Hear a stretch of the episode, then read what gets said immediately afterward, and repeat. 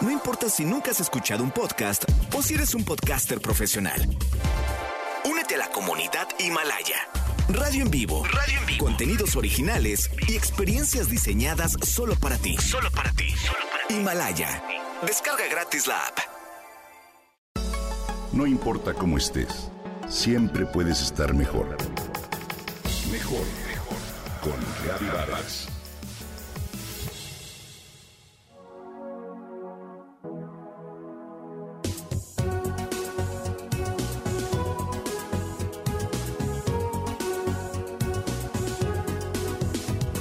Los hemos visto a la distancia, a través de la ventana o en videollamadas. A veces con la necesidad imperiosa de salir a tomar el aire, incluso los observamos con sus mini cubrebocas mientras corren y brincan en tiempos de pandemia.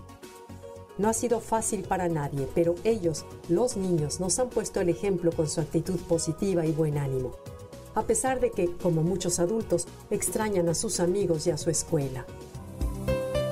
Hemos visto a Sophie cursar en línea en primer año de primaria muy atenta a lo que la profesora le dice y ver a sus amigos a través de la tableta electrónica. O a Lalito y Luis que cuando salen a pasear a su perro están muy conscientes de que no deben tocar nada a su paso y de la importancia de ponerse gel antibacterial a su regreso. Ellos nos han puesto el ejemplo, pues seguramente sus papás y profesoras les han explicado la situación y la entienden. Pero no solo eso, la aceptan se han adaptado a la situación y al cambio. Pues de acuerdo con la encuesta nacional de la dinámica demográfica 2019, en el país residen 31.5 millones de niños adolescentes entre 0 y 14 años de edad, mismos que representan casi el 30% del total de la población. Debido al cierre de escuelas para evitar la propagación de este virus, han tenido que confinarse y aislarse en sus casas, por un lado, estoy segura de que los niños, tanto pequeños como grandes, están felices de estar con sus papás, de convivir con ellos. Los adolescentes han aprendido a sacar jugo a la tecnología, han conocido diferentes plataformas y ello los beneficia, claro. Hoy realizan algunas actividades domésticas y algunos han aprendido a cocinar. La pandemia los ha llevado a adaptarse, a cambiar sus hábitos y crear conexiones emocionales. Como todo, ha sido complicado a veces, algunos no la han llevado tan bien y les ha costado mucho trabajo. Pero como adultos y papás debemos ser capaces de darles certeza y seguridad para apoyarlos en medio de esta situación inédita.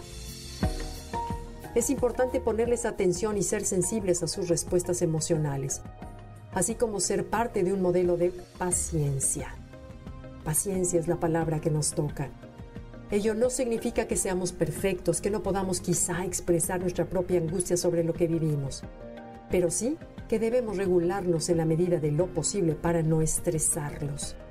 Como papás y personas a cargo de menores, necesitamos hablar de frente con ellos sobre el COVID-19, aclarar sus dudas lo mejor posible y de acuerdo con su edad, pero también evitar oleadas de información interminables o malas informaciones.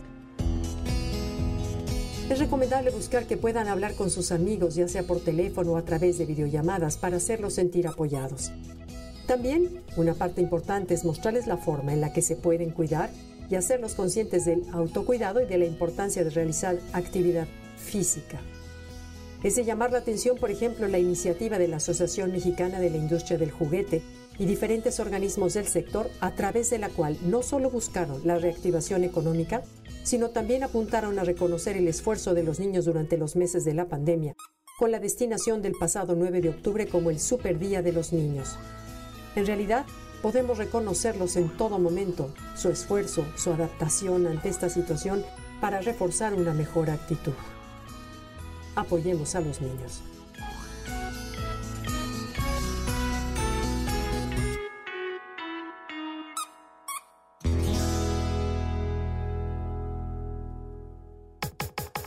Comenta y comparte a través de Twitter.